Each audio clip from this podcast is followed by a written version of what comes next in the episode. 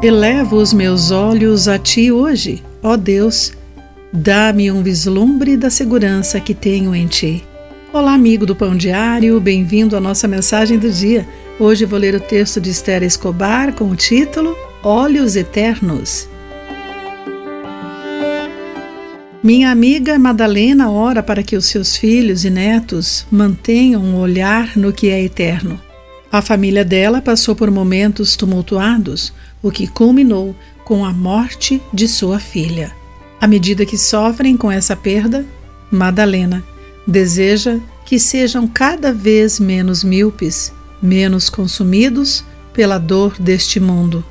Quer que se concentrem no que é eterno e permaneçam cheios de esperança em nosso Deus amoroso. Paulo e seus cooperadores sofreram muito nas mãos dos perseguidores e até de cristãos que tentaram desacreditá-los, porém, eles mantiveram o um olhar fixo na eternidade. Ele reconheceu com ousadia que não olhamos para aquilo que agora podemos ver. Em vez disso, fixamos o olhar naquilo que não se pode ver. Pois as coisas que agora vemos logo passarão mas as que não podemos ver durarão para sempre. Embora estivessem realizando a obra de Deus, estavam de todos os lados pressionados por aflições, perplexos e derrubados.